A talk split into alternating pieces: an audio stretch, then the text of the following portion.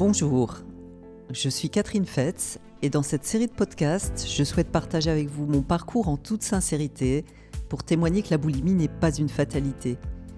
Elle n'entre pas dans votre vie par hasard, elle a vraiment un message à délivrer et chacun porte en soi les clés pour l'en faire sortir. Ce sont ces clés que j'ai trouvées et je me suis spécialisée afin d'en faire profiter d'autres personnes boulimiques ou souffrant de troubles du comportement alimentaire.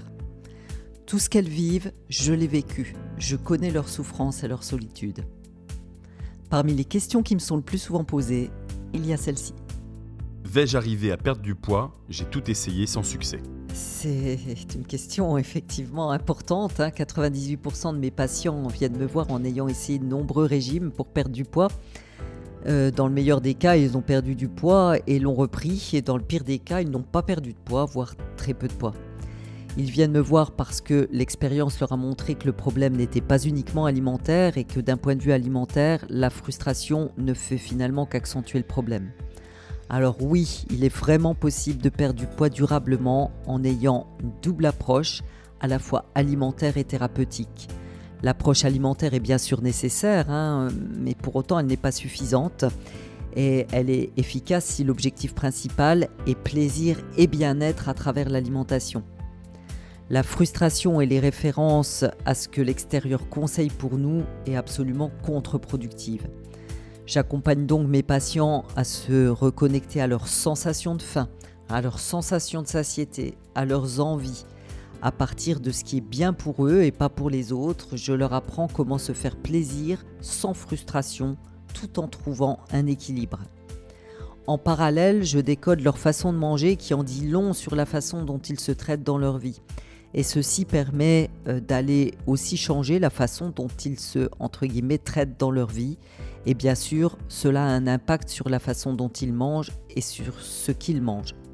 Par ailleurs, nous allons aussi questionner bien d'autres sujets en lien avec le poids que l'on porte hein, et notamment les suivants. Le sujet de la place que la personne s'autorise à prendre ou pas, car souvent prendre du poids permet d'occuper physiquement et psychologiquement une place que l'on ne s'autorise pas à prendre dans sa famille par exemple, ou dans son travail, ou dans son cercle d'amis. Le sujet du poids des mots, des actes que l'on porte et qui ne nous appartiennent pas.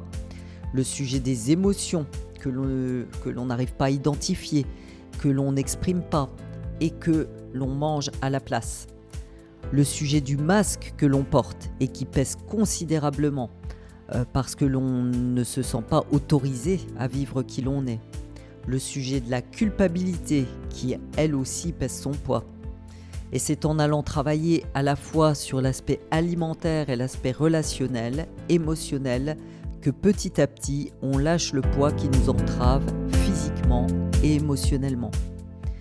Beaucoup de mes patients témoignent du fait qu'en allant guérir ces parties blessées, en lâchant des croyances limitantes, ils perdent 3, 5 et jusqu'à 12 kilos sans que nous n'ayons jamais envisagé l'aspect alimentaire. Alors oui, gardez espoir, hein, vous alléger de tous vos poids est vraiment possible et vraiment enthousiasmant.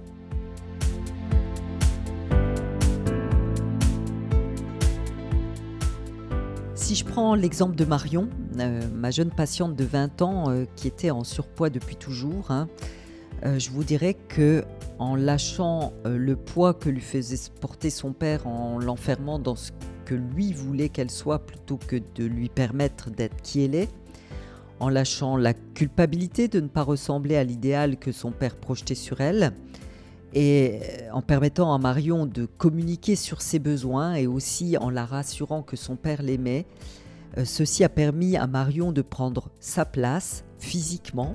Hein, c'est quelqu'un qui était toujours voûté et qui ne l'est plus aujourd'hui. Ceci a permis à Marion de prendre sa place psychologiquement et Marion a perdu 12 kilos sans que nous ne parlions une seule fois d'alimentation.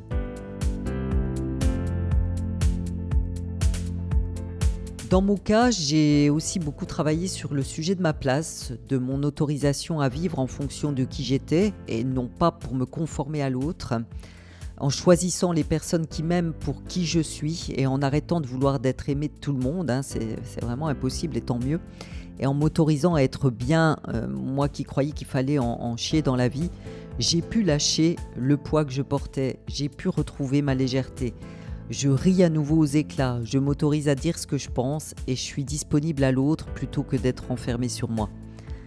Car oui, sortir de la boulimie, c'est vraiment un chemin d'évolution et de croissance, et, et c'est cela qui nourrit tellement de l'intérieur. Et je suis vraiment heureuse de permettre à toutes les personnes que j'accompagne d'aller dans ce sens.